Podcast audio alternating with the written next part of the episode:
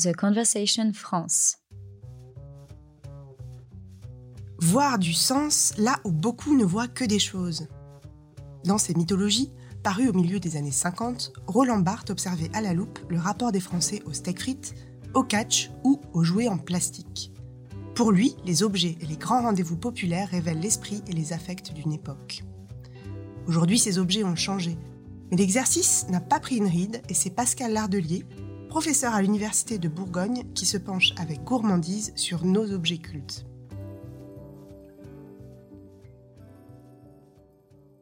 Dans notre société, pour accéder aux biens et aux services, il faut avoir les codes, au propre et au figuré.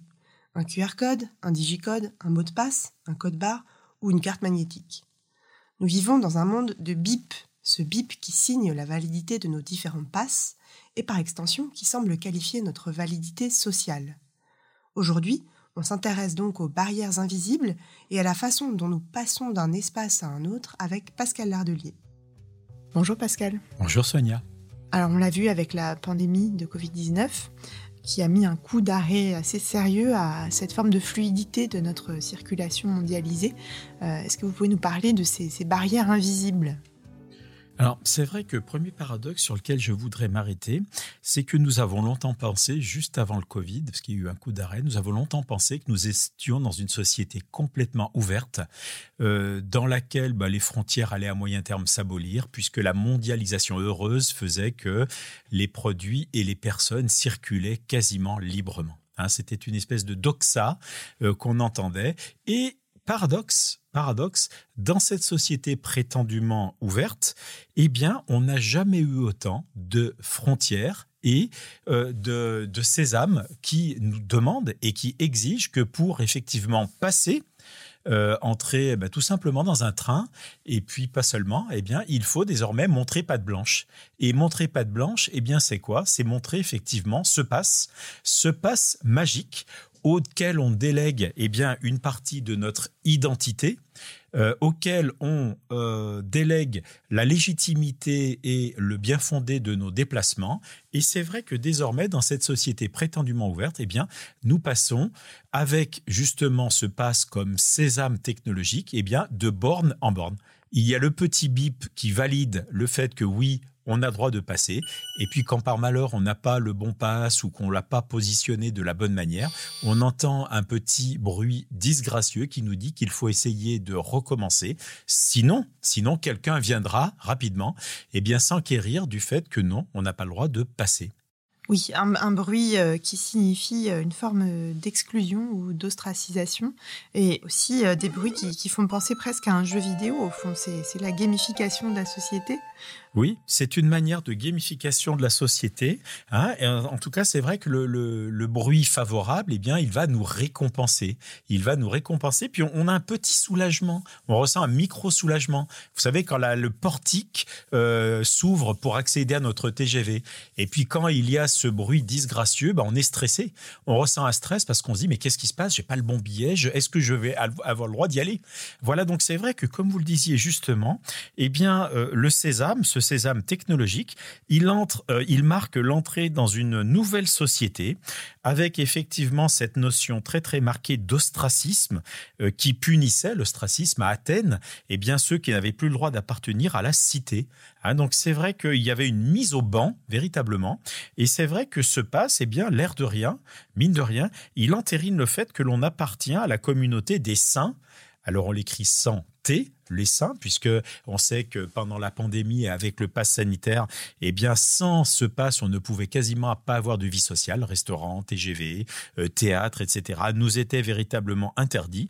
Et on devenait, j'ose le mot, on devenait un intouchable, puisqu'effectivement, possiblement, eh bien, on était celui qui refusait le vaccin, qui refusait de jouer le jeu, effectivement, de la protection collective. Alors, on entre de même avec euh, l'accord de cette performativité technologique, eh bien, on entre véritablement dans une société qui est celle du capitalisme de surveillance.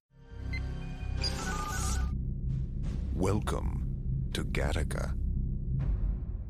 Effectivement, euh, on, voit sans, trop se forcer qu'on va arriver à une référence célébrissime.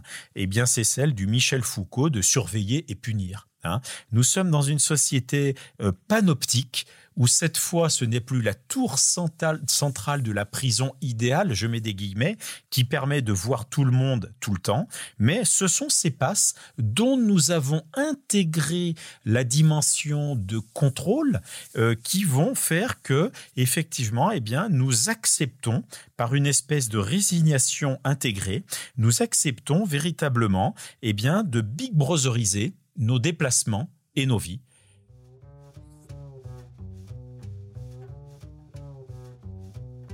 Est-ce que finalement c'est une surveillance qui a changé de forme euh, ou est-ce que c'est, on peut vraiment parler d'une extension du domaine de la surveillance?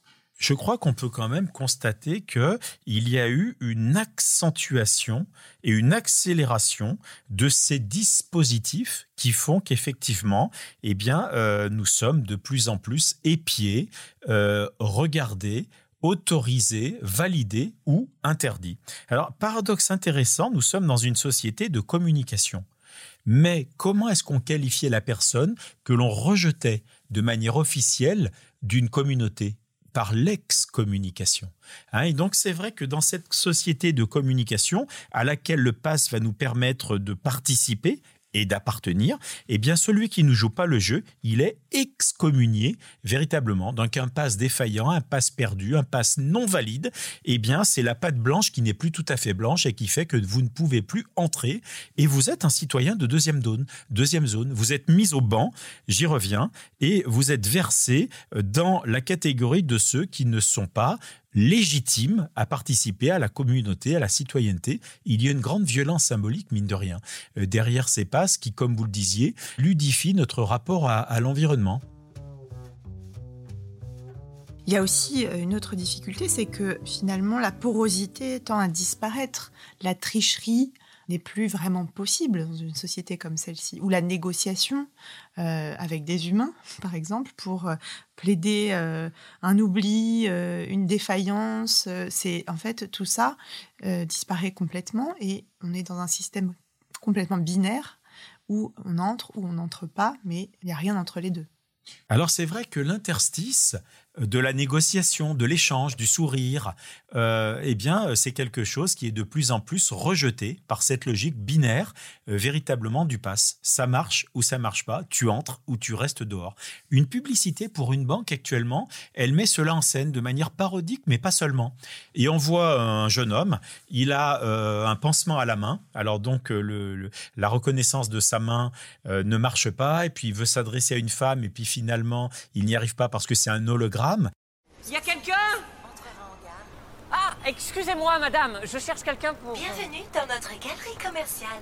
Welcome to our shopping center notre humanité et euh, le caractère relationnel euh, que l'on avait auparavant pour passer, eh bien, c'est quelque chose qui de plus en plus est invalidé sachant que par exemple sur un quai de gare, et nous en, faisons tous l'expérience, c'est la machine qui vous permet d'entrer sur le quai. Et le, chef de train ou le contrôleur n'est là que pour valider le fait que votre passe, il est valide ou pas. Ça m'est arrivé encore assez récemment. Pas le bon billet, je m'étais trompé, pas le bon passe, vous on ne peut rien monsieur, vous prenez le train suivant. J'ai essayé de négocier. Oui, mais bon, c'est trop bête, le train est presque vide, je l'ai vu sur Internet à l'instant. Vous ne pouvez pas passer. Donc vous êtes rejeté à l'extérieur, véritablement excommunié, parce que effectivement, vous n'avez pas le bon passe. Oui, il y a une violence symbolique, il y a aussi une forme de bêtise dans ce système, on peut le dire. Oui, il y a une forme de, bêtise. En tout cas, il y a une logique qui renvoie à un univers que je trouve assez kafkaïen, finalement, hein, et puis foucaldien, pour le coup, dans lequel ces dispositifs du pouvoir que nous avons intégrés, que nous avons accepté de faire nôtre, eh bien, finalement, c'est eux qui régissent véritablement notre vie. Donc, ils vont entraver la fluidité supposée de nos déambulations urbaines, et de plus en plus, effectivement, eh bien, montrer pas de blanche, savoir le sésame, et le sésame, c'est ce passe. Et on devient des despotes pour nous-mêmes avec euh, ces mots de passe qu'il faut retenir, euh, ces contraintes multiples et multipliées au fil de la journée. On devient aussi peut-être euh, moins tolérant à l'égard des autres parce que ce conditionnement pavlovien de je, rentre, j'ai le bon passe, j'ai le bon bip, finalement nous rend un peu bêtement fiers d'y arriver. Et Et par conséquent, peut aussi nous rendre plus, euh, euh, plus intolérants, plus prompts à juger celui qui, ou celle qui n'y arrive pas, qui ne rentre pas. Donc il y a une forme de petit despote euh, en chacun de nous qui se, qui se crée avec ce système. Alors, vous avez raison sur ce point, Sonia, mais je crois que ce qui est extrêmement pernicieux, c'est que le pass, eh bien, il nous, il nous impose en quelque sorte une impatience souveraine dans les rapports sociaux. Et c'est vrai que là où auparavant on s'arrêtait, il y avait une petite stase temporelle pour échanger, pour discuter, pour sourire. Eh bien, euh, désormais, on, le voit à l'embarquement du TGV. Quand quelqu'un devant nous euh, n'arrive pas, vous savez, à passer son pas sur la borne. Et euh, excédé, on change de borne ou on dit mais qu'est-ce qui se passe, qu'est-ce qu'il fait, qu'est-ce qu'elle fait? Et c'est vrai que cette, cette impatience, eh bien, c'est quelque chose qui révèle une espèce d'intolérance au fait que l'on n'accepte pas, quand on a le pass, d'être entravé dans notre fluidité et dans nos déambulations. Et ça, c'est quelque chose qui est effectivement de l'ordre de la violence symbolique. On le voit quand on prépare son passe pour rentrer, on préparait son passe pour rentrer au théâtre ou au restaurant. Vous savez, il est écrit sur la porte préparez votre passe parce que l'impatience, eh bien, elle va s'imposer sinon. On ne veut pas perdre de temps. C'est vrai qu'en sociologie, on parle volontiers d'avoir les codes et finalement, ça n'a jamais eu autant de sens qu'aujourd'hui. C'est vrai. Les codes, ils étaient sociaux, ils étaient vestimentaires, ils étaient linguistiques, et maintenant les codes, eh bien, ils sont froidement informatiques. On a les codes qu'on peut et on a les codes qu'on mérite. Merci beaucoup Pascal Lardeli.